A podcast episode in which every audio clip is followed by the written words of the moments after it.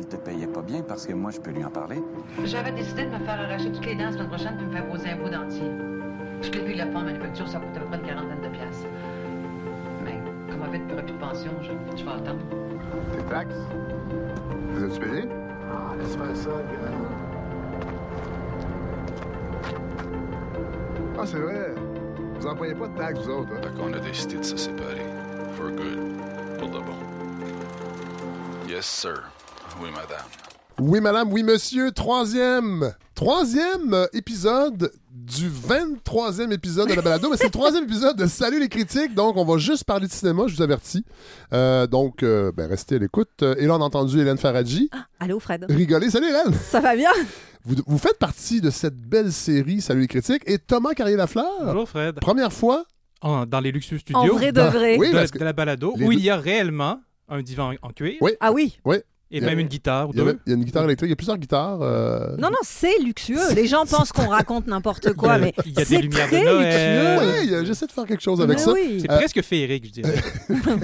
Ce qui fait Eric, euh, Thomas Carrier-Lafleur, c'est que vous puissiez être là avec nous aujourd'hui parce que les deux autres fois, vous étiez retenus à la maison. On avait fait ça à distance. Hélène était ici et vous, vous étiez euh, au téléphone. Oui, il y a des fléaux dans la vie des fois qu'on appelle avoir des enfants. là. Oui, donc, et les CPE. ou plutôt la suite d'avoir des enfants. La- donc la suite logique étant la gastro Voilà, et les voilà. maladies. Et donc là, du coup, ben, tout le monde est en forme. Tout le monde Yes! est en forme. Donc voilà. j'y suis. Voilà. Alors, euh, Thomas Carrier-Lafleur, on rappelle, vous êtes chargé de cours à l'Université de Montréal et à Concordia, chercheur en études euh, cinématographiques, spécialiste du cinéma québécois et co-directeur euh, du laboratoire Cinémédia À l'Université de Montréal. à l'Université de Montréal. Euh, Hélène Faradji, faut Oui. quand même le rappeler, vous êtes chroniqueuse ici à la balado, Mhm. à Radio-Canada, mais vous êtes une spécialiste Oh ben oui. des univers de Tarantino et des frères Cohen. Docteur, monsieur, docteur. Et Ben vous- oui. Et vous avez écrit un livre également sur.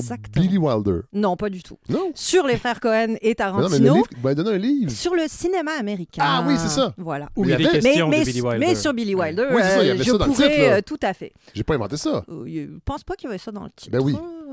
Euh, non. Oui, il faudrait que je fouille derrière. Il faudrait que je fouille. OK. Euh, Si j'avais à parier un vieux de 2 dollars, je le mettrais sur Hélène, quand même, qui devrait marche. connaître mieux son titre. Ça marche. Bon, alors On a, on a un gros menu aujourd'hui. Euh, on a trois longs métrages Oui. et une série télé. Et on va, euh, on va commencer tout de suite. Je vous envoie une petite bande-annonce pour nous mettre dans, je dirais dans le bain, mais dans le lavabo. T'as fait ça de la plonge, j'imagine? Non, mais on m'a dit que c'était facile. Ouais? Ben non, c'est tough en tabarnak.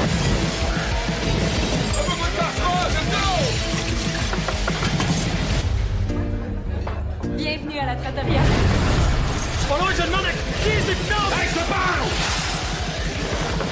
Allez, qu'est-ce qui se passe avec la 31? Tout est à votre goût. Si quelqu'un m'avait dit dans ce temps-là que j'allais travailler dans un resto fancy, je l'aurais pas cru. Alors, le plongeur, oui, on l'aura deviné.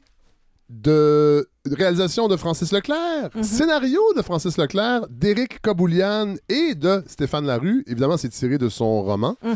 euh, que j'avais beaucoup aimé. Roman best-seller.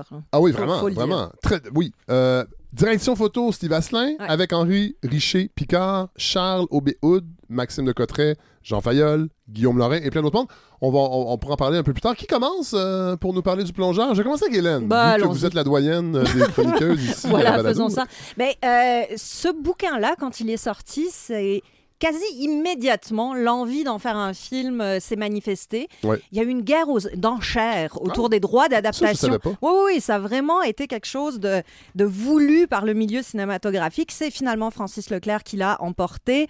Spécialiste de l'adaptation, hein, il a vrai. quasiment fait que ça. D'ailleurs, en particulier de euh, Fred Pellerin. c'est vrai, C'est son univers. c'est vrai. Donc, Plus, avec plus ou moins de avec plus, ou moins fortune. de, avec plus ou moins de fortune. mais c'est la première chose, moi, qui m'a étonnée là-dedans, dans ce plongeur, c'est de découvrir un Francis Leclerc qui, pour la première fois, avait l'air de s'amuser. Ah oui? En tant que metteur en scène. Ouais. C'est sale, c'est rock, c'est Ouais. punk, c'est rugueux, c'est âpre. Ouais. Et il suit ça de sa mise en scène de façon assez cohérente. On sent bien l'espèce de fébrilité, de saleté, de violence. Peut-être un peu moins que dans le bouquin, mais quand Oui. même.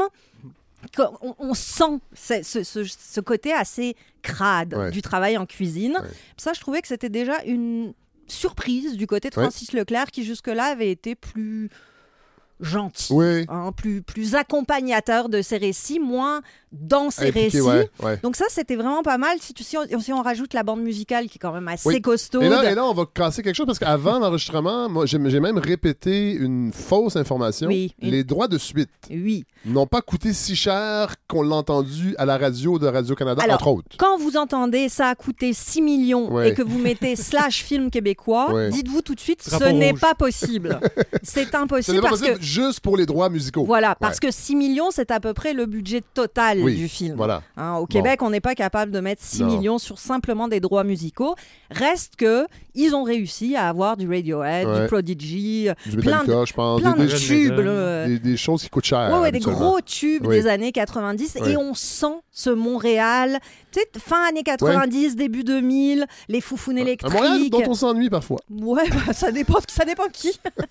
Oui. Ça dépend qui. Maintenant, une fois qu'on qu'on a parlé de cette mise en scène, de cet enrobage qui est assez cohérent, qui marche plutôt bien, pour moi, c'est un film qui a le même problème que le roman. Ah. Ouais, c'est-à-dire un manque de résonance, un Ah, manque ouais. de profondeur, un manque d'ampleur. Une fois qu'on a conçu que bah, on suit un gamin qui est un peu paumé, Ouais. une fois qu'on a conçu que ok on décrit un milieu, celui de la restauration qu'on a peu vu dans le cinéma québécois, qu'est-ce qui reste? Bah pas grand chose. Ouais. Mais est-ce qu'il est vraiment paumé en plus? Non, c'est ça. Il- euh, bah, pff, ouais. c'est- c'est un peu le sentiment que j'ai eu Ouais. En voyant le film et ça rejoint, je pense, la première discussion qu'on avait eue ici à la balado quand on avait parlé de Viking. Et Oui. j'avais cité le roman Sans aventure, l'essai d'Isabelle Daunet, sur l'idée que finalement, il y a profondément dans l'imaginaire québécois, dans les récits de fiction, un manque de quelque chose, Ouais. un manque d'aventure, une sorte de fermeture sur une petite communauté. Et le plongeur, c'est un récit rugueux, c'est un récit qui est rythmé, qui, est, qui est intéressant. Moi, le côté où j'ai plus débarqué, c'est le récit de gangster qui embarque Ouais. à peu près à la première Mhm. heure. Et finalement, on parle d'un jeune homme de 19 ans qui a euh, 4000 dollars de dette. Ouais. Donc, au final... Mais c'est qu'il est, il est jamais en danger. Non, mais- jamais. Ouais. Non, mais parce Ouais. que... donc, et, même- et film- même, et Et- même et quand... quand- il se fait tabasser, là, je ne veux pas. euh, Ben, il est constamment sauvé par les Oui. autres. C'est-à-dire qu'il Oui. y a, il y a un, un filet socio-politique autour de lui qui l'empêche de tomber sans que lui s'en rende jamais véritablement compte. Et je parlais de mise en scène inspirée, etc. Mais ce n'est que dans les cuisines. Et dès qu'on sort de la cuisine, bon dès qu'on est dans les, la jazette, Ouais. euh, le quotidien, Ouais. ben, on s'ennuie un peu. Ouais. Puis ça redevient une mise en scène de cinéma québécois plutôt classique. Mais je le répète, moi, c'était quelque chose qui m'avait frappé à la lecture du roman, où on se dit, bah, ok, j'ai lu ça, Ouais, ouais. ça, ça- c'est bien décrit, ça me montre un univers que je connais pas, mais au-delà de ça, c'est pas un récit édifiant, c'est pas un récit exemplaire, c'est pas un récit tragique. Ouais. Il se passe pas grand-chose finalement. Et le principal problème, je crois, c'est l'interprétation. Bon. Voilà. Parce que si on veut faire un film comme ça, si- oui. non mais c'est si on veut faire un film comme ça, il faut que ton acteur principal transcende ce manque-là. Et Henri Picard, bah, il reste sur la même note du Ouais. début à la fin. Il a mal, il est content, c'est le même. Ouais. Euh, au point où on se dit, bah, finalement, Bébert, celui qui est interprété par Charles Aubé-Oud, Oui. Oui. est beaucoup Ben plus intéressant, puis c'est avec lui qu'on veut rester. Et, et Maxime de Cotteret, Aussi. qui vole le show, à mon avis. Ouais.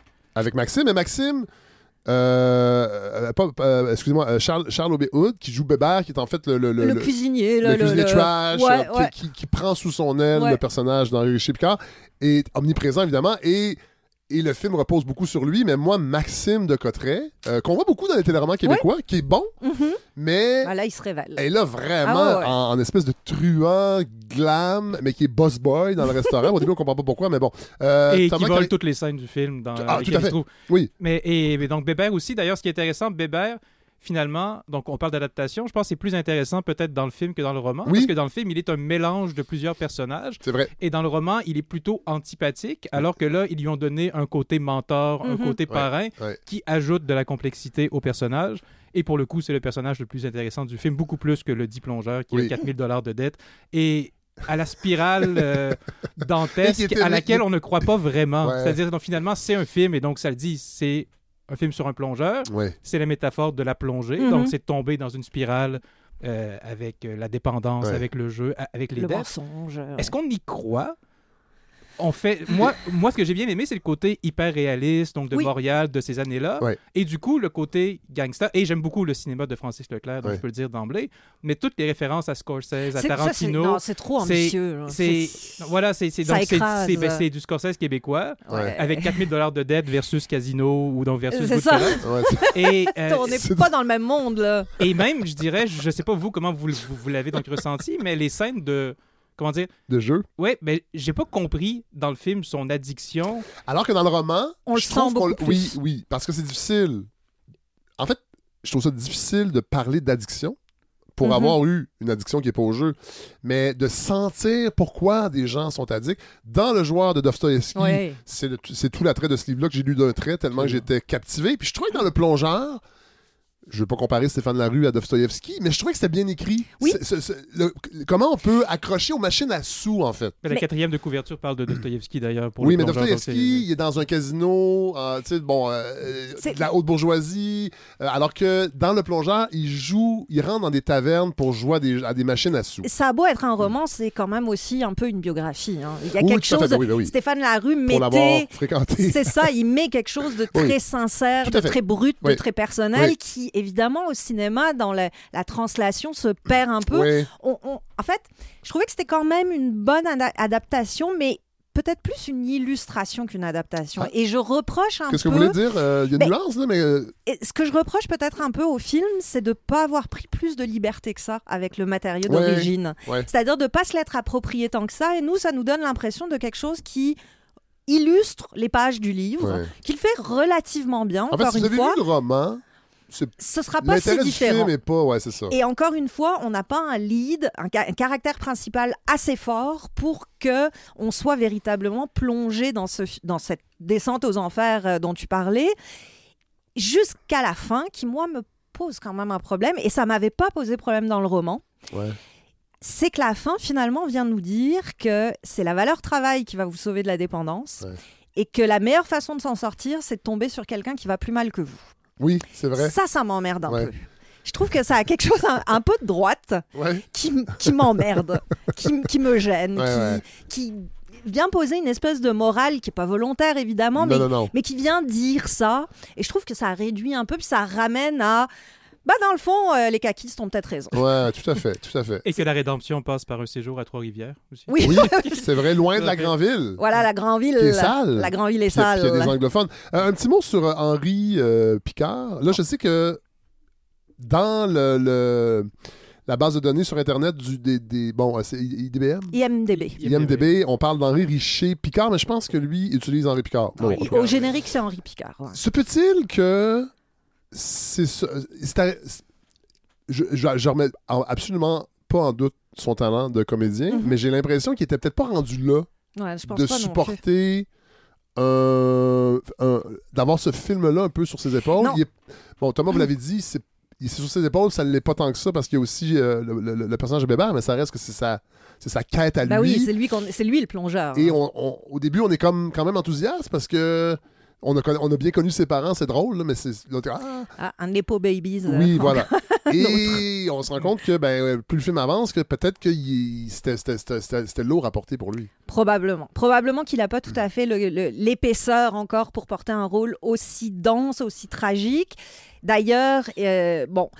on- comment il s'appelle? Francis Leclerc a beaucoup dit je voulais quelqu'un qui ait l'âge du personnage, Oui, qui soit Ouais, jeune. ouais. Et c'était le Pour pas faire le, son- le- le syndrome chiquan dans Watatata, Ouais, c'est là, ça. un gars de 32 C'est ans ça. qui est au cégep. Ça, c'est tout à son honneur. Je C'est une disais, référence bien nichée. c'est le seul, c'est le seul. Sauf qu'à un moment donné dans le film, on voit apparaître Anthony Terrien, Oui. euh, qui est le, le- un des malfrats, euh, Oui. justement un des gangsters, euh, mais qui a le même âge Oui. et qui est là trois minutes et vole le show. Ouais, ouais, ouais. ouais. Et on se dit, peut-être qu'avec un acteur comme Anthony Terrien, on aurait plus senti ce, ce désespoir, cette détresse qu'on ne sent pas chez Henri Non, Picard.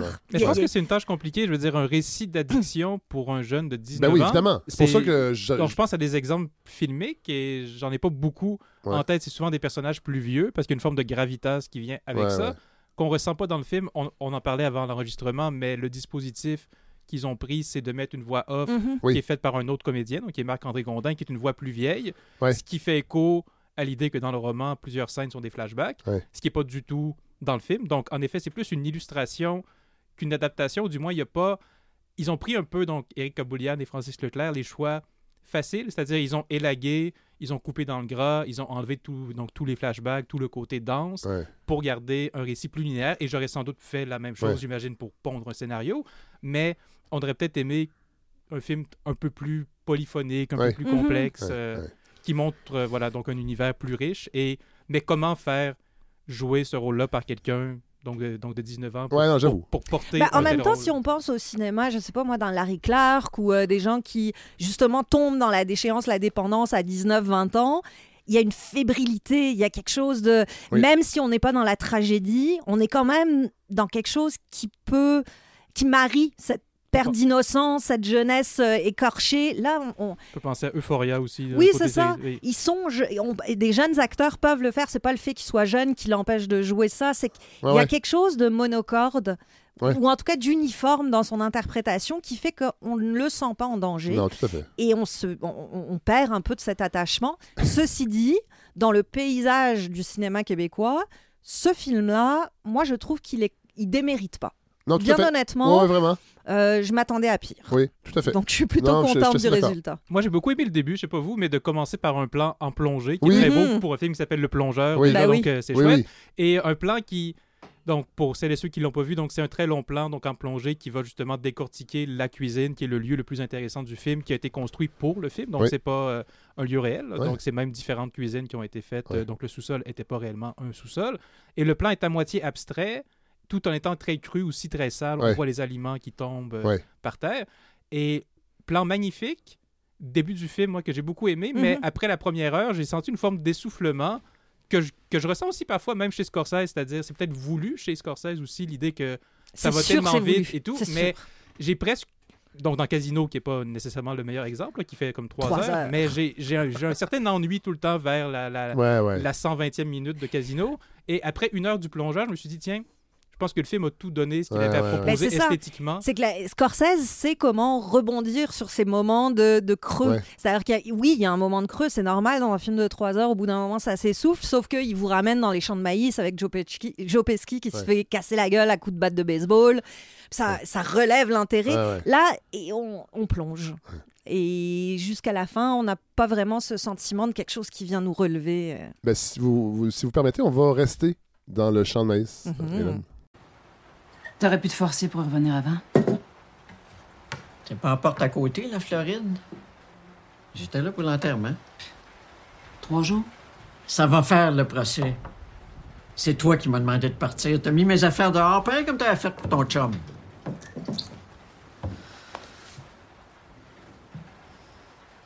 Je m'excuse. Je repensais au notaire. Ça peut valoir combien ici, euh, si on vend? Hey, c'est pas une question d'argent, là. Quand même. Moi, je dirais pas loin. Alors, c'est le film Frontières Oui. qui vient de sortir ou Mhm. depuis quelques jours de Guy Edouin. euh, avec Pascal Bussière, Christine Beaulieu, Micheline Langto, Marilyn Castonguay. Euh, film euh, très... euh, là, on, on enregistre le 7 mars. Ouais. Toutes des héroïnes. Mhm. Les gars sont à peu près pas là, et sinon, c'est des trous de cul, entre vrai. autres. Euh, un petit mot peut-être euh, pour débuter sur Guy Edouin. Ouais, Guy Edouin, bah, ce film-là était assez attendu parce qu'on n'avait pas eu de nouvelles de lui depuis 2019 avec Malek. Oui. C'était pas non plus un film euh, inoubliable. Reste qu'il s'était fait connaître en 2011 avec Marécage, Oui. son premier long métrage.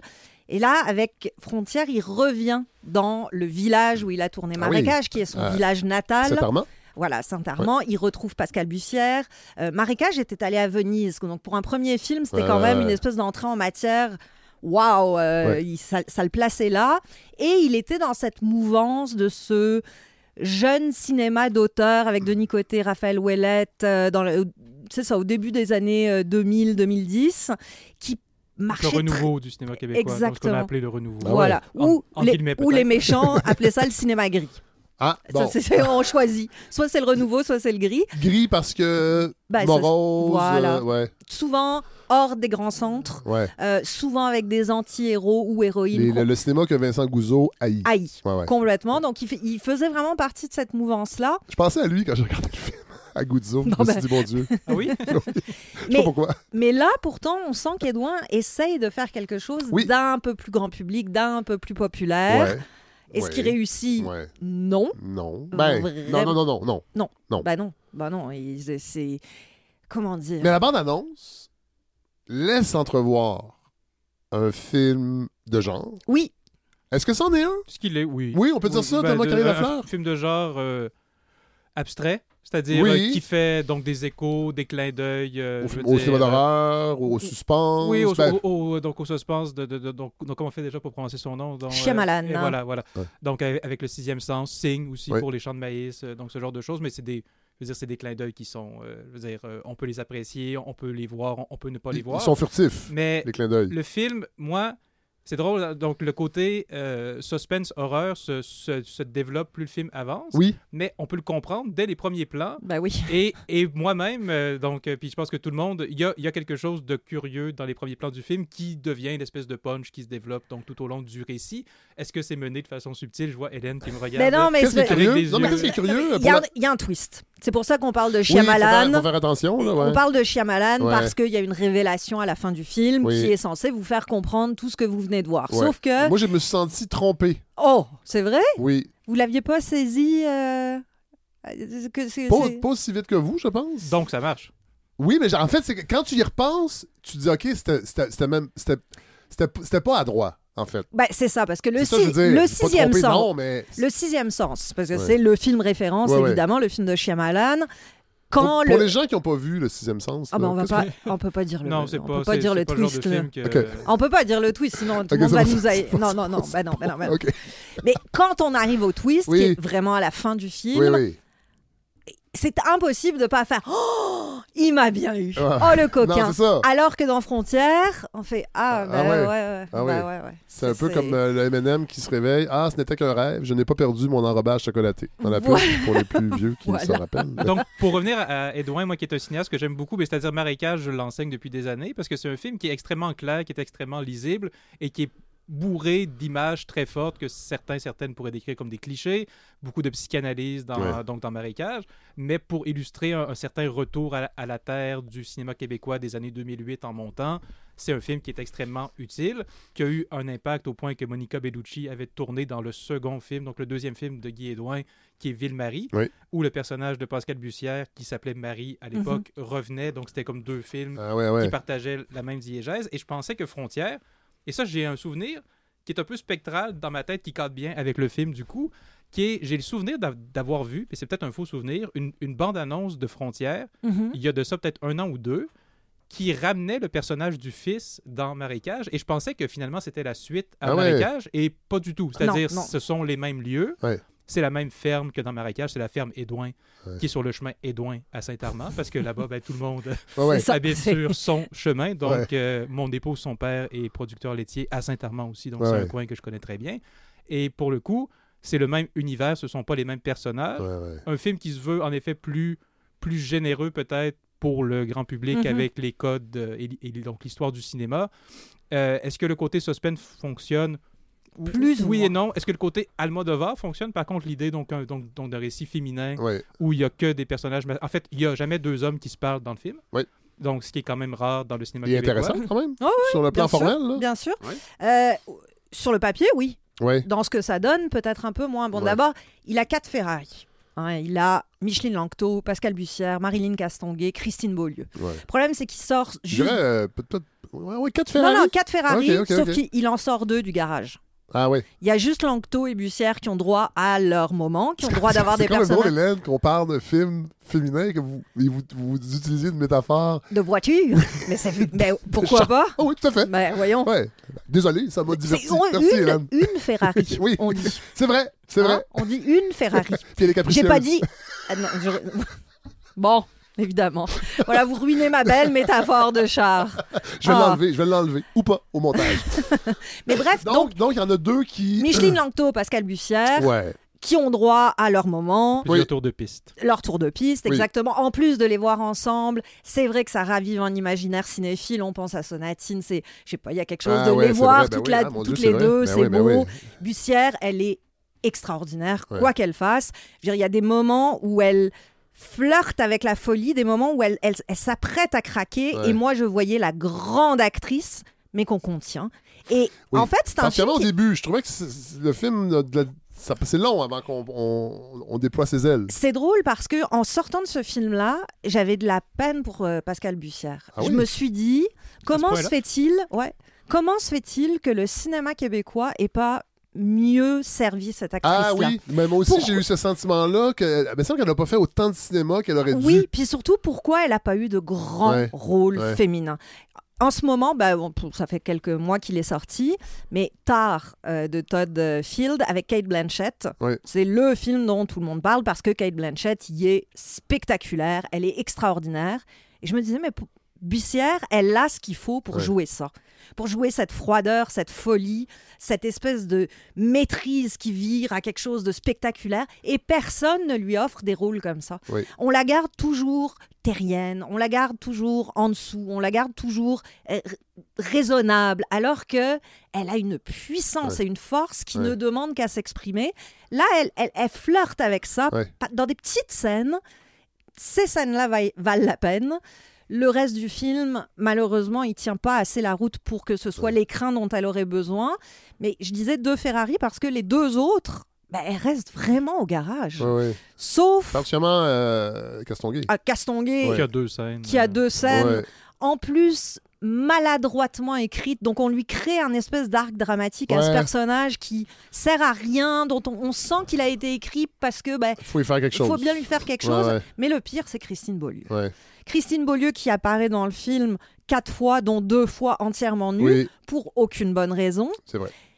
Euh, Je me disais ça. euh, Parlons-en parce que je veux avoir votre avis. La nudité, euh, j'ai l'impression que c'est rare que c'est justifié. ouais. Euh, Peut-être que je suis trop prude à ce niveau-là, mais et dans ce cas-ci, je trouvais ça assez. Je comprends, là, il fallait montrer qu'il y a une relation euh, homosexuelle entre deux femmes, mais on est, on est je sais pas, j'ai toujours l'impression qu'il y a. Je, sais- je, je suis un peu pas à l'aise, euh, pas, non, pas mal à l'aise, mais je trouve toujours que c'est c'est superflu. Mais ça l'est souvent. Ça Ouais. l'est souvent parce que ça ressort de ce fameux concept qu'on a abondamment discuté au cours des dernières années, c'est ce fameux male gaze, Oui. Qui est en fait un regard... mais ça reste un film qui donne la parole aux femmes, malgré tout. Oui, mais ça n'empêche pas la maladresse. C'est pas parce qu'on ouais, ouais. met quatre personnages féminins que Ouais. le film va être euh, foncièrement féministe ou Non, qui non, va ça- être non, non, pas ce débarrassé, mais quand qui même. va être débarrassé de toute tentation voyeuriste, érotisante. En fait, ce qui est emmerdant, c'est qu'on se sert de la nudité pour créer des images chocs. Oui. Hein, des images qui vont frapper, des images qui vont, d'une certaine façon, contenir et résumer le film. Euh, bah, je vois pas en quoi la nudité d'une femme suffit Ouais. à exciter tous les esprits au point d'en faire une scène emblématique. C'est moi, ça m'a gêné en fait. Ouais, Ces ouais, scènes-là, je- ça m'a fait décrocher. Je me suis demandé pourquoi. Pourquoi on a besoin de la montrer nue Tout à fait. Euh, J'imagine qu'ils en ont discuté d'une façon Oui. ou d'une autre. Et je comprends pas. Non, je vois suis- pas je suis quelle à la même place que vous. je vois pas quelle avoue, euh, légitimité on a pu donner à Christine Beaulieu en lui disant oui, oui, c'est parce que ceci Ouais. ou cela. Non, c'est Parce ça. que ça accessoirise le personnage euh, beaucoup plus, c'est-à-dire, ben, du moins, ça le transforme en objet Oui. euh, Ben, dans, c'est dans ça. le film. On peut comparer avec Marécage, justement, donc le premier long métrage de Guy Edouin, tourné après trois courts-métrages à Saint-Armand aussi. Donc finalement, c'est son cinquième film à Saint-Armand, si on compte les courts-métrages. C'est son Euh, hood. Donc euh, le pont qu'on voit dans le film, c'est vraiment le pont devant Ouais. leur ferme d'ailleurs. Mais donc pour le coup, euh, dans Marécage, le film s'ouvre avec Pascal Bussière qui est entièrement nu dans un marécage, Ouais. avec une espèce de plan comme ça, donc, euh, donc plan grue. Et c'est justifié dans le film, c'est-à-dire le film parle beaucoup de la figure de la mère et c'est l'espèce de figure donc de Gaïa, donc la terre-mère et tout ce qu'on ouais, ouais. veut. Et il y a une puissance cinématographique à cette scène-là qui en plus ouvre le film. Alors que dans Frontières, on sent que ça détonne avec le film et du coup que c'était juste pas nécessaire. Oui. Donc les scènes de nudité ont pas du tout Mhm. un impact de Tout à fait. cinéma plus grand. Ouais. Euh, et on se demande un peu quoi faire en, en tant que spectateur ou même spectatrice. Donc euh, qu'est-ce qu'on fait Mais avec un c'est objet c'est comme quand ça? même un bon signe, je trouve, euh, qu'on se retrouve aujourd'hui en 2023 face à des scènes comme ça. Ouais. Et, qu'un des- À se poser la et- question. et que le premier réflexe du spectateur, c'est Eh, pourquoi c'est là ça? Ouais, ouais, ouais. Alors qu'il y a peut-être 5, 6 ou même moins, peut-être 4, 5 ans. Je pense que ce serait passé tout à fait Et- normalement. Puis il y aurait eu des articles de Oh, elle est tout nue. Alors qu'aujourd'hui, on est plus dans la gêne. Je pense qu'on a aussi- évolué. N'oublions pas que le Québec étant le Québec, c'est un petit monde et on les croise, ces gens-là. Pas seulement dans les galas. il, y a, il y a cette couche-là aussi. Alors que quand c'est une actrice norvégienne, Ouais. dans un film sous-titré au cinéma Beaubien, on peut se poser la question, mais on va pas nécessairement la croiser en face dans vrai. le café. Mais c'est surtout que Frontière est un film qui est zéro érotique. Non, voilà, c'est ça. Oui, non, c'est pas ça, comme et- si on, on attendait une Non. tension qui allait se résoudre par une scène de sexualité ou quoi ça. que ce soit. Le film est plutôt du côté abstrait, film Oui. d'ambiance. Je pense que c'est surtout un film d'ambiance. Oui, Si on pouvait résumer, c'est plus un film d'ambiance qu'un suspense. oui. Et autant dans Sur le plongeur, et là je change un peu de sujet, mais autant dans le plongeur, j'avais l'impression que le film avait tout donné après une heure, un film que j'aime bien pourtant, Mhm. donc le plongeur. Après 50 minutes de frontière, je me demandais au contraire où est-ce que ça allait. Oui, oui, oui. Donc c'est le ce sentiment inverse Oui, oui. que le suspense, c'est pas tant une forme d'effroi ou de vouloir savoir ce qui s'en vient, mais juste de, de presque récep- donc de réflexion conceptuelle de où est-ce que ça s'en va, ce Mhm. récit-là, en tant qu'objet que quelqu'un a écrit, monté, donc, c'est- euh, donc Ouais. euh, filmé. Et, euh, mais bon, euh, qui est quand même un film qui, je pense, s'inscrit bien dans la filmographie de Guy Edouin, qui fait un commentaire sur ses films précédents et qui amène peut-être un nouveau cinéma par la suite, on verra. euh, À ses voir. prochains À voir. Prochain film, il vient de sortir celui-là. Essaye de récupérer le cash. Cash ou pas cash, je peux plus y voir la face à Pelletier. Ça a l'air qu'il jase avec les bœufs comme petit cul fontaine. On va faire ça. L'honneur. Ouais. Occupez-vous de lui puis laissez-les pourrir sur son plancher. Qui servent d'exemple.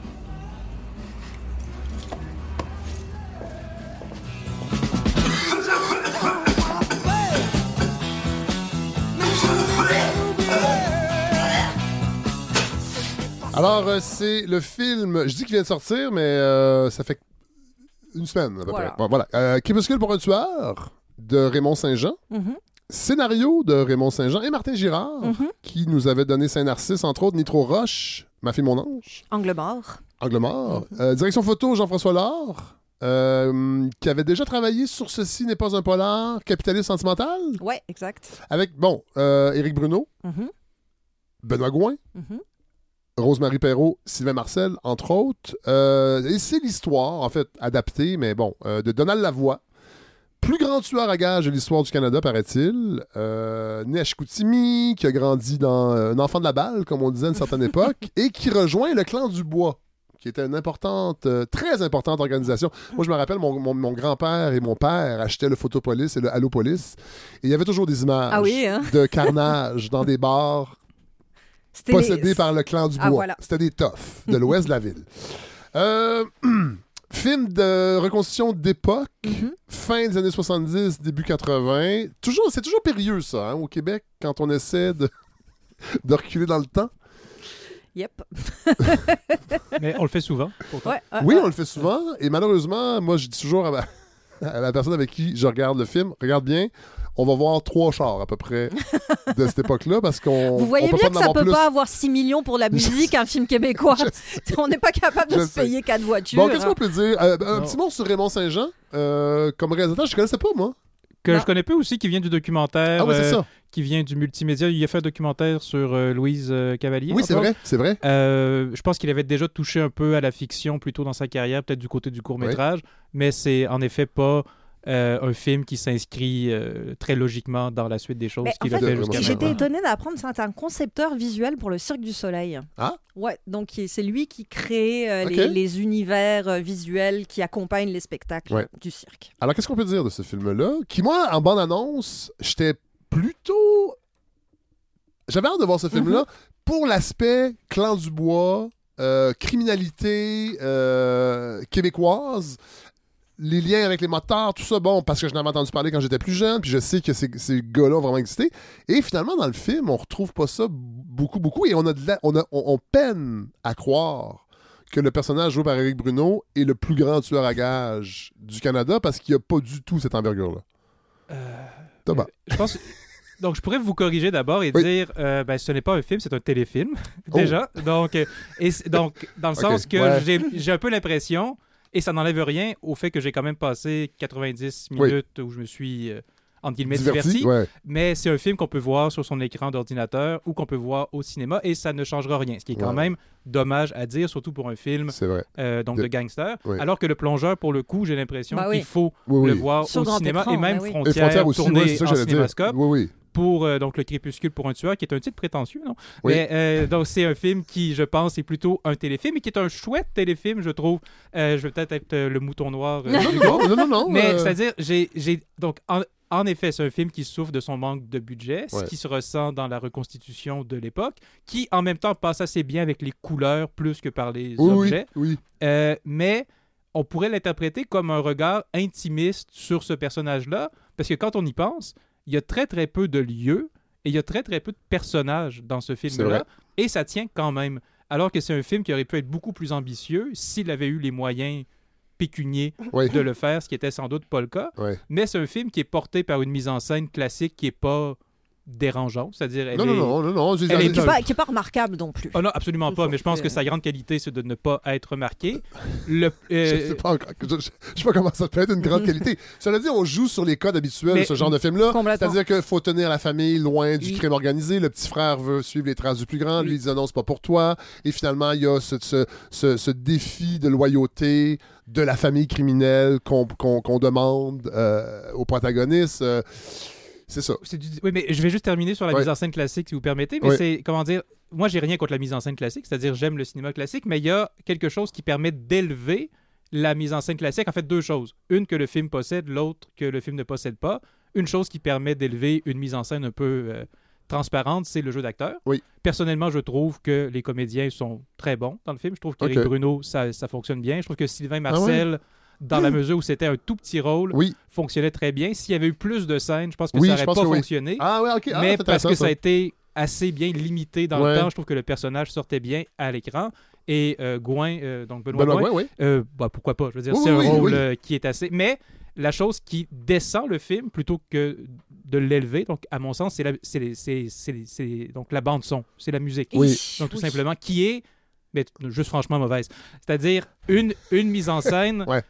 Classique, Ouais, ouais, ouais. transparente, peut être tuée par une mauvaise musique Ouais. parce que du coup, ça vient déconstruire Et on- justement Et elle n'est pas juste mauvaise, elle est envahissante. Ouais, ouais, ça ouais. n'arrête Ouais, ouais. pas. Puis est-ce qu'on peut, puis c'est pour ça que j'ai choisi cet extrait-là où on entend J'entends frapper, Oui. est-ce qu'on peut juste faire l'effort pour tous ceux qui nous écoutent, qui sont dans le milieu télé-cinéma, je sais pas s'il y en a beaucoup, mais il y en a quelques-uns, on peut-tu, quand on pense à ces années-là, puis on pense à une chanson rock, en trouver une autre, S'il vous plaît. s'il vous plaît, parce qu'on l'a beaucoup entendu, Beaucoup. et je trouve que ça dessert le répertoire Ben oui. du rock québécois et de Pagliaro, qui a fait beaucoup d'autres chansons et des rocks autres que, c'est- que Ouais, j'entends puis, c'est- frapper. puis ce serait une bonne occasion aussi de faire, euh, d'utiliser le patrimoine musical. On parle Oui. toujours du manque de mise en valeur de notre patrimoine culturel. C'est vrai. Ben, je trouve qu'il y a peut-être un manque de circulation Tout aussi entre les arts. Ouais. Euh, à un moment donné, un cinéaste, c'est aussi sa job. Oui. Tu veux recréer les années 70, ben, recrée tes années 70, Ouais, celles ouais. qui te font vibrer, Ouais. celles qui... pas celles qui sont cliché, publicitaires, euh, ça, qu'on connaît ça, par c'est cœur. ça, Mais c'était même éthiquement euh, limite dans la mesure où j'ai vu la bande-annonce du film quand je suis allé voir Le Plongeur au cinéma et on entend J'entends frapper alors qu'Éric Bruno casse la gueule à Oui. donc, différentes personnes dans le film.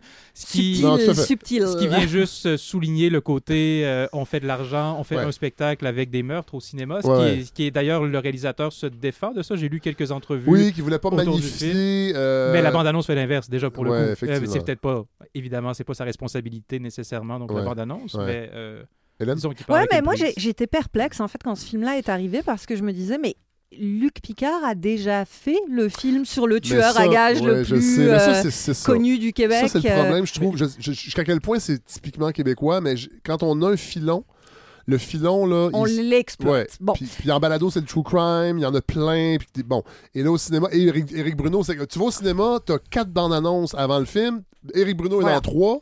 Rose-Marie Perrault est dans les trois dans autres. les trois autres. Après ça, t'as Éric Bruno. Puis, là, a- puis après ça, on le voit à la télé. Oui. Et j'ai rien contre Éric Bruno, mais je trouvais. Il, il- il m'a, pas donné beaucoup de clés pour que je comprenne que c'est le plus grand tueur à Non. gages au Canada. Et c'est en fait, moi j'ai eu Confession de Luc Picard en tête pendant tout le film parce ouais. que ça fait pas si longtemps qu'il est non. sorti, ça a été un beau Sur succès. Gérard Galland, qui est aussi. euh, Exactement, ouais, voilà. qui est censé être le plus grand. Alors là, compétition, lequel est le plus grand tueur à gages, je ne sais pas. Écrivez-nous. Reste que ce sont deux films qui ont le, qui partagent le même défaut, c'est-à-dire un récit sans grands enjeux. Une succession de scénettes plus ou moins anecdotiques, plus ou moins violentes. C'est pire dans Crépuscule, Ouais. euh, parce qu'au moins dans Confession, bon, on avait cette espèce de petit bonhomme qui essaye de, euh, de se rendre le plus invisible possible tout en commettant des crimes atroces et on comprend assez rapidement que c'est à cause de sa maman qu'il n'a pas aimé. bon, c'était quétaine, mais Ouais, au ouais. moins il y avait quelque Ouais, chose. Là, il n'y a rien.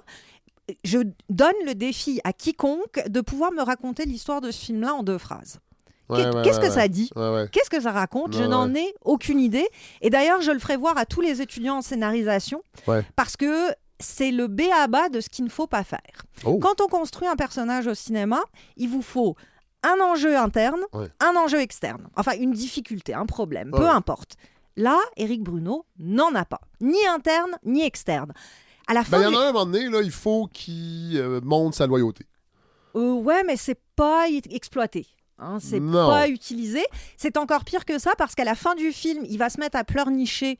En disant, Enlève-moi pas ma fille, enlève-moi pas ma fille. Ouais, ouais, alors qu'on n'a pas Donc, vu c'est du film. Il s'entorche tout le long du film, tout à fait. Mais qu'est-ce qu'il- le- fille? Le, le personnage de? Rosemary Perrault lui dit, là, tu t'es pas beaucoup- Mais c'est vrai qu'on y croit pas. Du c'est ça, on n'y Non, croit non. pas une seule seconde. Alors, ça, c'est un, un- un des défauts qu'il partage avec Confession. Par contre, ce que Confession réussissait, Crépuscule le rate. C'est-à-dire une performance. Oui, oui. oui. Luc Picard en galant, Oui. ça marchait. Hein, ça marchait très bien. C'est même ce qui transcendait les problèmes de scénario. Là, Éric Bruno, euh, contrairement à, à vous, Thomas, bon, il a une belle moustache, une belle veste en cuir, un beau brushing, euh, mais c'est pas avec ça qu'il va avoir un Oscar. là. Non. Hein, on, est, on est quand même loin, loin, loin du compte. Il est compétent, mais il est Oui, il est compétent. générique. Oui, il est Oui. générique.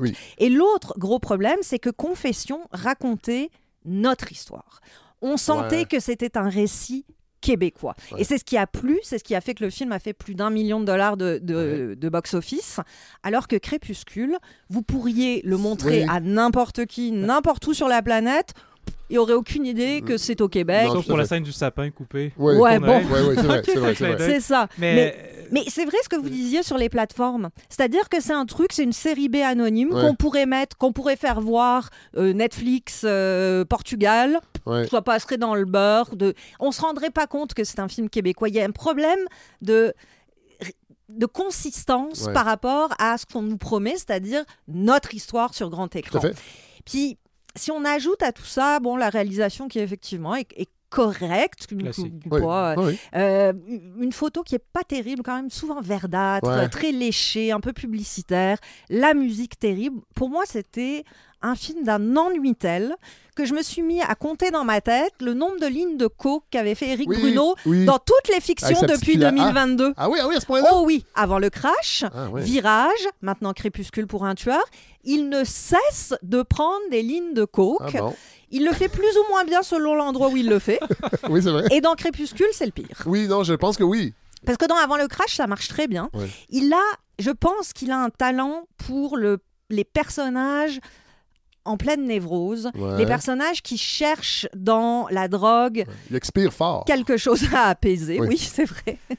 Non, mais, c'est vrai. capable. Parce que dans Avant le crash, c'est donc ce, ce courtier qui, euh, ce, enfin, ce gars qui travaille en finance, qui essaye d'avoir une vie saine, mais qui n'y arrive pas parce qu'il est rattrapé par son envie de, cupidité. Ouais, complètement. Oui. Puis dans Virage, joueur de tennis qui n'arrive pas à vaincre ses démons intérieurs, pareil, qui se réfugie dans la drogue. Dans les deux cas, c'est des personnages assez semblables et qui l'interprètent avec beaucoup de conviction, beaucoup de finesse. Et là, on se dit, bah, Crépuscule, ça devrait être la même chose, Ouais, ouais, ouais. et il passe à côté. Et moi, j'ai Ah. pensé à vous, Hélène, en voyant Crépuscule. Oh, je sais pas si ça me fait plaisir, ça. Non, mais c'est pour, euh, c'est pour un dada dont vous parlez souvent et on en a déjà parlé à la balado, là, mais c'est euh, euh, la piètre qualité des dialogues dans le cinéma québécois. C'est-à-dire, c'est souvent les films de gangsters, c'est un récit qui est convenu. Mhm. Et si on parle encore une fois, qu'est-ce qui peut élever un film ou descendre Ouais, un film? Les dialogues. Écoutez les, les dialogues chez Scorsese, chez, Ouais. Oui, euh, ben donc, oui. chez, donc chez les Cohen. Il y, a, Ouais. il y a tout le temps un décalage, un côté métaphysique, un côté philosophique qui n'y a absolument pas dans le film. Donc, euh, les dialogues pourraient, à la rigueur, être mis sur mute et le film dirait à peu près la même chose. Euh, mais cela dit, pour lui donner quelques qualités, moi j'ai bien aimé dans Crépuscule pour un tueur, mais non, quel titre hein, quand même. Oui. Euh, moi j'ai bien aimé le côté subi des Ah, en fait, on meurtres. dirait, on, on dirait un titre de BD de Bob Moran. Oui, c'est ça, c'est un côté série B, série Z. Ouais. euh, ouais, ouais. Et donc le côté subi des meurtres, c'est-à-dire, et ça, je pense qu'il le prend dans la grammaire donc de Scorsese, Mhm. qui, dans le film, je trouve, est assez bien rendu. Peut-être parce que justement, ils n'avaient pas les moyens de faire toute une Ouais. grande exposition, mais donc les meurtres sont très rapides, sont Oui, très oui, subis, Oui, et c'est un clin d'œil à Scorsese. Je pense que les titres dans le film qui sont jaunes, qui arrivent donc de Mhm. façon très choc, moi, m'ont fait penser à Jackie Brown, Mhm. donc de Tarantino. Et je sais pas si vous l'avez vu, mais au début et à la fin du film, j'ai vu une référence à Clint Eastwood, à Unforgiven, avec Ah, le non. meurtre du type sur la toilette, et à la fin, dans le générique, avec tout le discours sur qu'est-ce que ça Ah fait oui, tuer en, un en- en- homme. en et- entrevue, oui, oui. ben Ouais. oui. Mais c'est drôle parce que moi, c'est j'ai- là, c'est drôle parce que quand je voyais le générique, là, j'ai vu ce, ce carré qui apparaît. Et là, je suis comme, mon Dieu, je l'ai pas vu, ce personnage-là. Non, pas dans du le film. tout. Là, il est confiant, il est, il est un peu arrogant. euh, Peut-être parce que c'est en anglais, l'entrevue est en anglais, mais alors que le- le- le- le- pendant le film, on sent pas du tout cette arrogance et ce- cette, cette confiance en soi? Non, pas du tout. Puis je pense, ah, on, on- on parlait de Bruno, mais je pense pas que c'est tant sa faute que lui, parce que Non, non, non. il a les épaules pour jouer ce genre de Oui. personnage. Au propre comme au figuré. Ouais, complètement. Ouais. Ouais, ouais.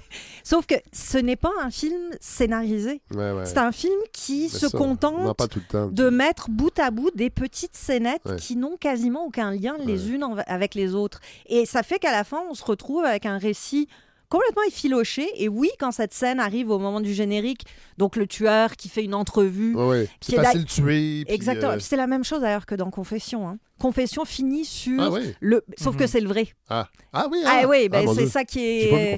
Ben, c'est un petit peu plus intéressant parce que le Oh. film finit, puis pouf, vous avez un extrait du vrai Ah ouais. qui justement est en train de raconter ce qui s'est passé, blablabla, qui revient sur les meurtres. Et donc on reprend exactement la même technique. Et c'est vrai que ce petit moment de générique est plus intéressant que l'heure et demie qu'on Ouais, vient ouais, de passer. ouais, ouais, ouais, ouais. Donc, C'est problématique. Bon, on termine avec, je crois, quelque chose qui va être. Je l'ai pas vu, alors je- c'est pour ça que j'ai hâte de vous entendre, qui va être sûrement mieux réalisé et mieux écrit. Ça vient brasser des vieilles affaires. Des, des choses, des gens du passé. Du passé? Comme quoi? Comme qui? Ta sœur D'après moi, avec maman qui vient de partir, ça devrait pas être long avant qu'elle applique. Salut, Julien. À quoi t'as pensé, tabarnak? Ben ouais, mais tu savais bien que ça arriverait, voyons donc? Ah, pas d'affaire de venir ici. Alors, on vit dans un monde où Éric Bruno est aussi dans euh, cette série. J'ai ben, j'ai pas vu, j'ai vu la bande-annonce, là, mais j'ai pas vu cette euh, série-là. Donc, c'est euh, réalisé et joué Ouais. par euh, Xavier Dolan. Librement inspiré de la pièce de Michel-Marc Bouchard avec Julie Le Breton, Patrick Yvon, euh, je l'ai dit, Xavier, Dolan, euh, Xavier Dolan, Éric Bruno. Direction photo, André Turpin. Mhm, Musique de David Fleming et Hans Zimmer. Mhm. mhm. Ça a dû coûter cher, ça aussi. 6 millions, je pense. Ouais, c'est ça. c'est là qu'il était le Bon, simili. alors moi, j'ai jamais vu encore, parce Ok. que j'ai pas hélico. Euh, Qu'est-ce qu'on peut dire? J'en ai entendu parler. Euh, est-ce que c'est à ce point... Je, je sais pas si le mot chef-d'œuvre est assez fort, là, mais est-ce que c'est à ce point une grande série comme on- je l'ai lu et entendu à gauche à droite? Est-ce que Eric Bruno fait des lignes de coke, par contre? Ça, c'est la question. Là-dedans, je sais dans ce film-là, je pense Et pas. Ah, je pense qu'il fume des cigarettes beaucoup, Ah, mais voilà, une autre addiction. il est presque sur le Euh, bord de. il- c'est ça, il doit exercices. pas être loin, il peut-être en il coulisses. Il il y a des petites pauses à sa cloison nasale, peut-être. Donc, pour répondre à votre question, mais en fait, donc Dolan, oui, ben, il, il scénarise, Oui. il réalise, il joue. Oui. D'ailleurs, il y a une coupure de journal dans le film qui parle de son personnage série. parce que euh, oui donc dans la série ben, Oui. justement ça donc, donc j'y viens mais donc euh, C'est un lapsus. donc sa mère est une personnalité connue qui veut devenir mairesse et tout et on voit euh, une coupure de journal qui parle de la naissance du personnage d'Eliot qui est le Oui. personnage de Dolan et ça dit l'enfant de la lumière donc je trouvais Ah, ça bon. un beau clin d'œil ça que donc que Dolan parle de lui comme l'enfant de la Non, ça lumière m'étonne pas. Euh, il fait le On montage rappelle du que film. moi, j'ai découvert dans les pubs de Pharmaprix. OK. donc il fait montage Il fait très bon, ça il fait direction euh, artistique. Oui. Donc, c'est lui qui choisit Ouais. même donc les sacoches Ouais, et ouais. tout. Donc, c'est vraiment une œuvre bricolée. C'est-à-dire, et c'est- moi, c'est ce que j'ai toujours aimé du cinéma de Dolan. Ouais. Donc, le côté bricoleur, je vais tout choisir. Donc, un peu de Démiurge, mais Démiurge, euh, Village des Valeurs ou donc Oui, c'est euh. Renaissance, euh, qui, euh, pour le coup, amené à la télévision dans un récit de quoi 5-6 heures. Donc, c'est une mini-série Ouais, ou cinq fois une heure. ou un long film, selon Ouais. la façon dont Ouais. on veut. euh, parce que est-ce que la sérialité est vraiment travaillée chaque épisode ouvre un dossier. Donc, on voit dans le générique une main qui va chercher différentes archives, qui ouvre une boîte pour trouver des photos, des trucs comme ça. Donc, chaque épisode creuse un mystère sur un des personnages, parce que tous les personnages ont des problèmes dans leur passé, parce Ouais. qu'on est chez Dolan. Euh, moi, j'ai beaucoup aimé. Je trouve que le côté bricoleur, démiurge, fou, cadre bien avec un récit de cette ampleur-là, où Dolan semble avoir tout donné et où il répète partout à qui veut bien entendre qu'il a tout donné, qu'il va arrêter de faire des films ou des séries, On ne qu'il croit va pas, faire la publicité. Non, ben non, On ne croit pas. ben Mais non, ben je trouve qu'il y a un geste intéressant de s'approprier de manière personnelle le médium télévisuel.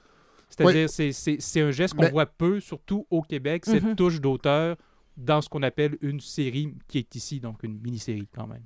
En fait, vous dites la touche d'auteur sur le plan de réalisation, parce que je veux dire, Mais sur l'ensemble du on est, on est quand même dans une époque où la- la- la- les séries télé québécoises foisonnent, mais peut-être plus au niveau de l'écriture que de la réalisation. Ga- gardons en tête que c'est une pièce de Michel-Marc Bouchard, Ah ouais, que ouais. donc la base était déjà écrite. Ouais. D'ailleurs, pour ceux qui l'ont pas vu, c'est l'histoire d'une femme thanatologue, euh, ce qui déjà est assez original comme vrai. personnage, qui vrai. revient dans son village natal pour embaumer sa mère. Elle retrouve ses frères et sœurs, euh, ses frères, pardon, il n'y a pas de sœurs, Ouais. et l'espèce de secret qui paralyse cette famille-là depuis des décennies va finir par se révéler à ce moment-là. Euh, moi, j'étais allée voir la pièce. Oui. Donc, j'étais assez intéressée de voir comment Dolan allait pouvoir tirer 5 heures de quelque chose qui fait une heure et demie Ouais. à peu près sur scène. Ouais. Il s'en sort pas si mal. Évidemment, il rajoute des personnages. Ce qui m'a un peu embêté, c'est qu'il enlève le, le, le, le, le- le focus, euh, manque d'un meilleur mot, sur Julie Le Breton, qui était le cœur de la pièce. Ah ouais. C'est elle qui portait ça et elle était extraordinaire. C'est elle dans la pièce. la Oui, c'est elle oui, qui joue. C'est elle qui. Et dans la pièce, elle était phénoménale. Ah ouais, Vraiment, ouais, ouais. c'était un, un plaisir de la découvrir comme ça. Une femme très rigide, animétique, qui est constamment en train de se demander si elle, elle est au bon endroit, qui a l'air de vouloir s'en aller toujours. Elle est là encore dans la série, mais elle est un petit peu plus diluée au- au- au profit de. au profit de Dolan, en part, Ah oui. évidemment. Et d'Anne Dorval, j'imagine? Euh, non, Anne Ah, Dorval, bon, ok. elle est, à- bon, elle est, Mais je l'ai elle vu est dans moins- l'annonce, je me oui, disais, elle, bon, elle est encore là, Anne mais Dorval. c'est plus un clin d'œil Ah, bon, pour dire que. Anne Dorval, c'est la maman de cinéma Ouais, ouais. et de télé Ouais, de Xavier Dolan ouais, pour ouais. la vie. Ouais, ouais. On réduit aussi un petit peu le rôle de Magali Lépine-Blondeau, qui dans la pièce était le ressort comique. Ah. Vraiment, elle, est, elle, elle arrivait... Oui, elle est très drôle. On lui fait toujours jouer la belle fille parce Oui. qu'elle est très belle, mais on oublie que c'est une actrice comique formidable. Bon. Et là, malheureusement, la série télé va pas aussi loin que la pièce euh, allait, en tout cas dans l'espace qu'on pouvait donner aux deux femmes. Ouais. Bon, euh, c'est- un détail, puis ça demande d'avoir vu la pièce pour s'en rendre compte. Ça marche relativement bien quand même. Celui qui vole le show euh, dans, dans le- la, la série télé, c'est Patrick Ouais. Vraiment, qui euh, est là du début à la fin, puis il y a- dans la pièce, il était moins mis de l'avant, ou en tout cas moins mis en valeur. Là, on sent que Dolan voulait profiter de cette espèce de, Ouais, ouais. de nervosité, fébrilité. D'énergie qui- brute aussi, Ouais, c'est euh, ça, d'énergie malsaine, Ouais, euh, assez intéressante. On a oublié de mentionner quand même que oui, c'est une série québécoise, mais elle est coproduite par Canal+. Ah! D'où les moyens démesurés. Ah Parce oui, qu'une ah série oui, comme ça au ça. Québec, on n'aurait probablement pas pu se la payer. D'où le sous-titrage aussi. Oh, ça c'est débile. hein. Oh là là. Non, c'est pas du sous-titrage, c'est du doublage. Ah oui, Fred. doublage. Ah oui, OK. C'est du Ah oui, excuse-moi. Oui, oui, oui, doublage. excusez-moi, excusez-moi. Oui, oui. C'est parce que moi, j'ai vu la bande-annonce euh, sous-titrée. Qui est des sous-titres à la rigueur? Oui, c'est ça. J'ai pas vu, euh, mais j'ai entendu parler de Mais tout qu'on ça. Ouais, double ouais, ouais. En, en français de France. Mais il faudrait peut-être comprendre que le québécois est une langue.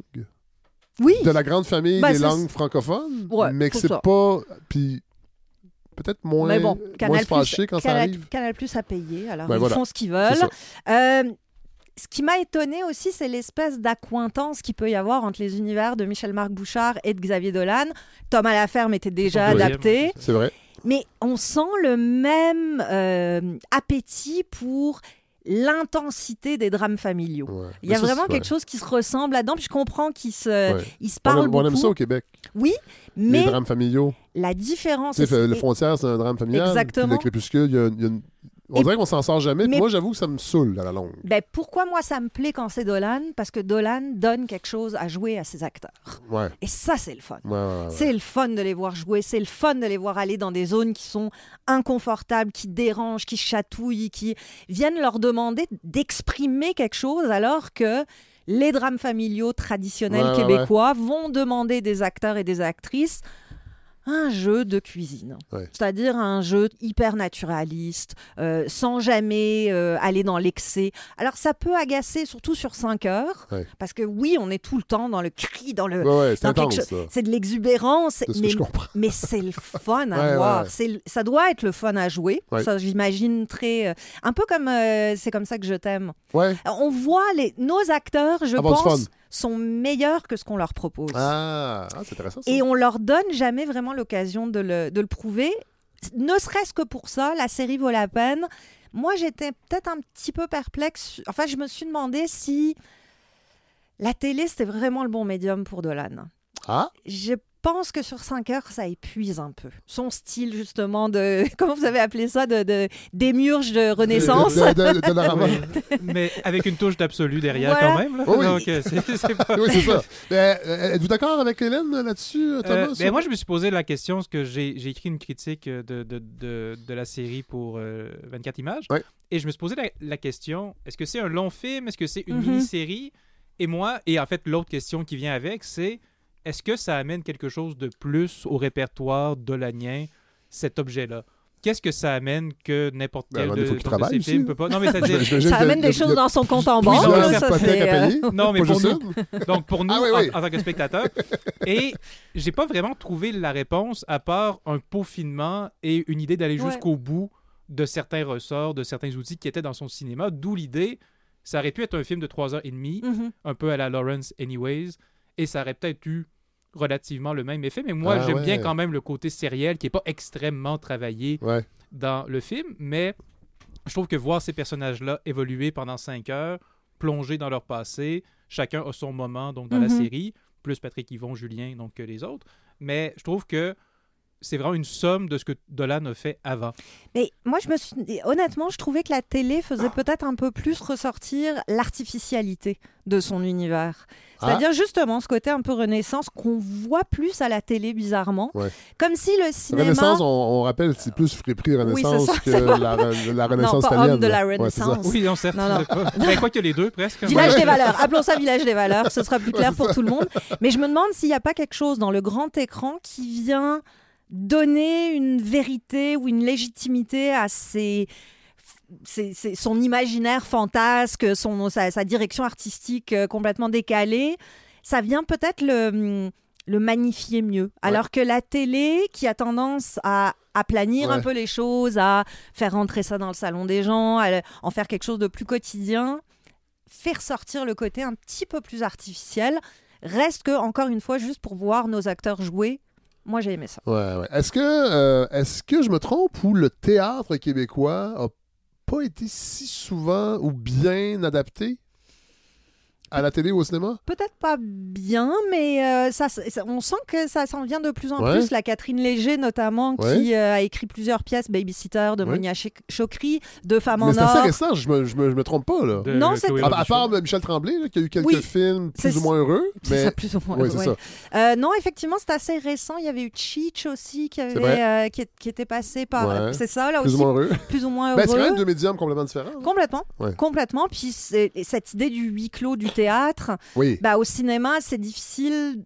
Soit il faut l'assumer jusqu'au Oui. bout, ce que en général on n'ose pas faire parce qu'on se dit un huis clos ça va être chiant au cinéma, Ouais, ce qui est faux. Mais Non. bon, euh, Salutations à la mémoire de Pierre Falardeau. Octobre, voilà, exactement. un huis clos Ben euh, oui. quand même assez Mais, passionnant. mais souvent, on a ce réflexe de, de- chez, les, chez les créateurs de cinéma de se dire si on est enfermé entre quatre murs, Ouais. il va rien se passer. Alors que c'est complètement faux. Ben, tant qu'à ça, ouais, c'est ça. Puis surtout, si vous faites une reconstitution, vous n'avez pas les moyens, faites donc huis clos. bien assumer le côté huis clos. Euh, c'est ça, c'est ça. Bah le ouais. cacher, oui. Ouais, ouais, c'est ça. Parce que c'est drôle, ça me fait repenser à cette discussion à, euh, Crépuscule. Ouais. Moi, je l'aurais pris le film avec juste le tueur qui fait sa con- qui, qui Oui. parle au, au- au- à la journaliste. Ouais, euh, ça aurait été ça le film. Je pense j'aurais été plus contente. Ouais, ouais, ouais, ouais. Mais non, il fallait qu'il y ait tout le reste. Bon, Ouais, ouais. bref, peu importe. Euh, Mais si on compare justement Crépuscule à la nuit où Laurier Gaudreau s'est réveillé, je ce qui est- pense- ce qui est... Non, mais juste Je sur suis pas un sûr que c'est point. une comparaison honnête. Là. Parce que c'est un film, euh, non, plutôt c'est une série, celle, Ouais. celle de Dolan, qui porte sur le passé des personnages et Mhm. l'espèce Ah de oui, cicatrice intérieure que chacun, chacune possède. Et le film, euh, la série, dis, encore une fois, va essayer de les amener jusqu'au bout de ça pour voir s'il y a une forme de catharsis et est-ce qu'on peut mener une, une vie nouvelle et Ouais. se débarrasser de son poids. passé. ouais. Et donc, chaque personnage a des remords. Le personnage d'Éric Bruno dans Crépuscule pour un tueur a des remords. Et pour moi, la moins bonne scène, et c'est quand même quelque chose à dire de Crépuscule pour un tueur, c'est la scène à peu près vers la 40e minute où il est à son chalet la nuit ou le matin, justement, Mhm. sur un quai. Ouais, ouais. Et il se tire les cheveux, il repense aux différents meurtres qu'il a Ouais. fait, qu'on revoit tous, alors Oui, qu'on les vrai. a vus Oui. dans les C'est dernières vrai, c'est 40 vrai, c'est minutes. Euh, Il y a Annie Hall qui fait ça, donc de Woody Allen, donc de remontrer des scènes d'un film qui fait 1h20, mais ça passe mieux chez Woody Allen que chez euh, Ouais. euh, Crépuscule. Mais pour le coup, euh, des scènes comme celle-là de personnages qui sont en crise, qui plongent dans leur passé, qui s'arrachent les cheveux, il y en a tout le temps chez Dolan et ça fonctionne bien. Ouais. Il y a une intensité Ouais. dramatique, on y croit, la musique fonctionne. Bon, faut dire, c'est pas les mêmes noms non plus Non, euh, qui travaillent à ça. Mais on voit, c'est pas facile pour autant de réussir ce genre de scène, ce genre d'écriture-là. Et Dolan le réussit presque à merveille depuis quoi, 10 ans, Mhm. Ouais. 12 ans. Donc, et euh, la nuit où Laurier Gaudreau s'est réveillé travaille ça et l'amène assez loin. Et le côté, je sais pas si Hélène, vous avez aimé la fin de la série, Mhm. mais il y a une espèce d'ouverture parce que dans le fond, Dolan présente toujours des univers très fermés. C'est comme des parenthèses où, où les gens sont pris dans leurs mensonges, dans leur rôle, dans leur si. Et il y a des moments où la parenthèse, où la bulle éclate. Et l'exemple le plus célèbre, c'est dans Mommy, un film qui est tourné en 4-3, donc un écran carré. Et tout à coup, il y a une scène avec la chanson, c'est quoi? C'est Oasis, où le personnage fait du Ouvre vélo et ouvre le cadre. Et littéralement, quand moi je l'avais vu au cinéma, les gens applaudissent. Ah ouais. Ah ouais. Moi donc, aussi, ça les faisait. mêmes choses. C'est ça, il y a une sorte de force tout à coup. L'écran littéralement s'ouvre. Mais ça c'est grandit euphorisant, là. ouais, ouais. Et on, on a un peu le même effet avec un procédé différent qui passe plus par la voix off, entre autres, et par la narration, mais à la fin de la nuit où Laurier Gaudreau s'est réveillé, où tout à coup, on vient de vivre six heures d'un récit qui est presque atemporel. Mhm. On ne sait pas vraiment où c'est, on ne sait pas vraiment qu'est-ce qui grouille autour de, de cette famille-là, et tout à coup, à, à la fin de la série, on entre dans le monde réel.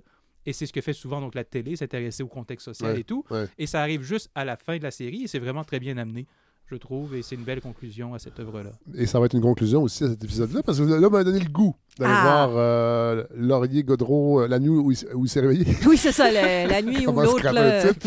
Euh, oui, là, je suis en train de me dire, il va falloir que je m'abonne à l'hélico, tabarouette. ça Oh, ça va façon arriver, gratis. va fa- ça va Euh, arriver ailleurs à un moment donné. 18 j'imagine. dollars par mois. God, ouais, mais c'est parce qu'il commence à s'accumuler, les 18 euh, dollars. ouais, ça. Mais voyez le temps des framboises, donc tant qu'à être sur euh, Illico. Illico. Ah Donc, bon, ah oui, euh, je pourrais.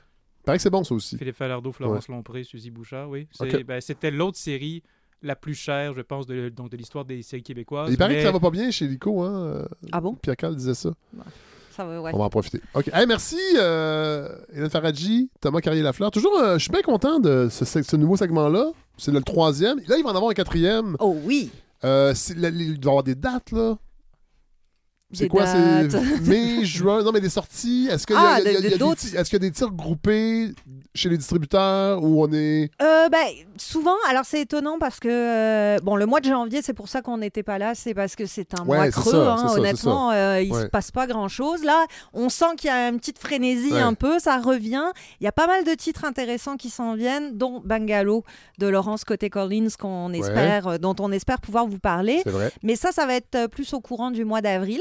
OK. Il y a, il y a Donc, Farador euh, aussi. Il y a Farador aussi. euh, Il y a quand même quelques films. euh, Jour de merde, d'ailleurs, qui vient de Oui. remporter le prix Gilles Carle euh, au rendez-vous Québec Cinéma. euh, qui- Certainement pas pour son titre. Non, mais qui arrive de façon un peu inattendue. Donc, euh, ce sera une surprise. On pourra en parler, euh, ça aussi. Ce sera une surprise à, à découvrir au cours des prochains mois. Ben, on va surveiller ça. Merci vraiment beaucoup, beaucoup. Merci à Hélène, merci Thomas. Donc, euh, oui, une chanson qui. euh, c'est une proposition. Le groupe Autre chose que je redécouvre avec beaucoup de plaisir grâce au vinyle parce que j'ai trouvé euh, un exemplaire euh, de l'album Prendre une chance avec moi qui est paru en 1975. Euh, un des deux albums parus en 75 de Autre chose. Donc, groupe fondé l'année précédente par Lucien Francoeur et Pierre-André Gauthier. Euh, il y a eu un, certain mouvement de personnel, je ne les nommerai pas tous, mais c'est essentiellement euh, une rencontre entre Lucien Francoeur et Pierre-André Gauthier. Lucien Francoeur qui était déjà poète, poète de l'underground, poète de la nuit, poète de la drogue. Et euh, ben, on trouve ça un peu dans autre chose. Moi, évidemment, Lucien Francoeur, euh, je l'avais quand j'étais enfant, j'ai découvert dans le, le, le Rapabilly, qui est faussement étiqueté première chanson rap, bien que c'est la première chanson rap d'un blanc qui a eu du succès parce qu'il y a eu bien d'autres chansons rap qui existaient déjà, mais qui sont pas frayé un chemin euh, dans les radios à l'époque. Mais autre chose, euh, ce groupe-là, je le connaissais un peu de réputation, puis pour quelques pièces, euh, Nancy Baudouin, entre autres, si ma mémoire est bonne. Mais là, je replonge grâce au vinyle dans les albums de autre chose, puis c'est vraiment, vraiment excellent. Puis je trouvais que c'était une bonne façon pour finir cet épisode-là euh, de, proposer une chanson d'autre chose pour justement montrer qu'il y a autre chose que Pagliaro et J'entends frapper quand on veut euh, illustrer le Québec des années 70. Alors c'est la chanson Je t'aime, puis je t'en veux. Bonne semaine tout le monde. J'ai déjà très très hâte de vous retrouver dans vos oreilles. Salut.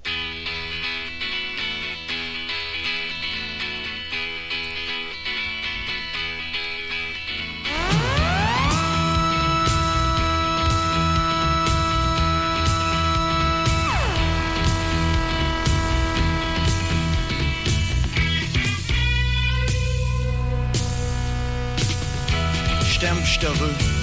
Dans mes mains, dans mes jeux. Sans tout, je me sens vieux. Je t'aime, je t'en veux. Tu me trompes, je le sais. Ça me tue, tu le sais. Que tu veux que je te dise? Ça fait mal, ça me divise. Divise en quatre, divise en mille. Ton cœur a des fossiles. Je t'aime, je te veux. Dans mes mains, dans mes jeux. Sans tout, je me sens vieux. Je t'aime, je t'en veux. Je suis un beau rien, je le sais bien. Mais moins que rien, je le sais trop bien. Mais quand t'es là, je suis heureux. Je suis chez nous dans tes cheveux. T'es mon trésor, mon or en bord. Je te changerai pas pour un gros char.